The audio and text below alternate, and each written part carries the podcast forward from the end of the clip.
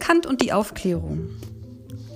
Nach Kant ist Aufklärung ein geistiger Reifungsprozess, der ein freiheitliches und verantwortungsvolles Denken für alle Menschen fordert.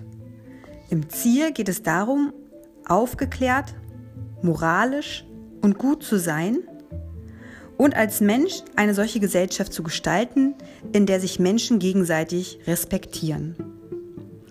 Verstand und Vernunft zeichnen sich damit maßgeblich für sittliches Handeln und die Menschwerdung als verantwortlich aus. Büchner hingegen behauptet, Bildung sei eher so etwas wie angehäufte Äußerlichkeit. Der Verstand nur ein geringer Teil des Menschen. Und es seien andere Qualitäten, die den Menschen ausmachten. Der Verstand bietet nach Büchner also kein Kriterium zur Qualifizierung des Menschen und ist damit auch kein Garant für sittliches Handeln. Büchner vertritt also im Gegensatz zu Kant die Ansicht, dass es in niemands Gewalt liege, kein Dummkopf oder kein Verbrecher zu werden.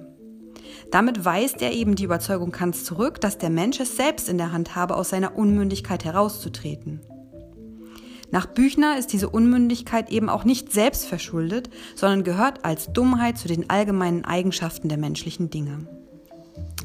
Dabei verachtet Büchner den Menschen nicht, da dieser an seiner Misere unschuldig ist, glaubt aber auch nicht daran, dass der Verstand es ist, der alles zum Guten wenden könne.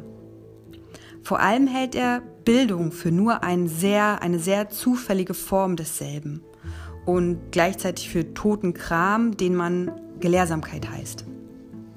Während Kant also seine Hoffnung in den vernünftigen Gebrauch des Verstandes setzt, zeichnet sich bei Büchner eine gewisse Ratlosigkeit ab, von welcher Seite, also zwecks Abbau gesellschaftlicher Missstände, eigentlich Hilfe zu erwarten sei.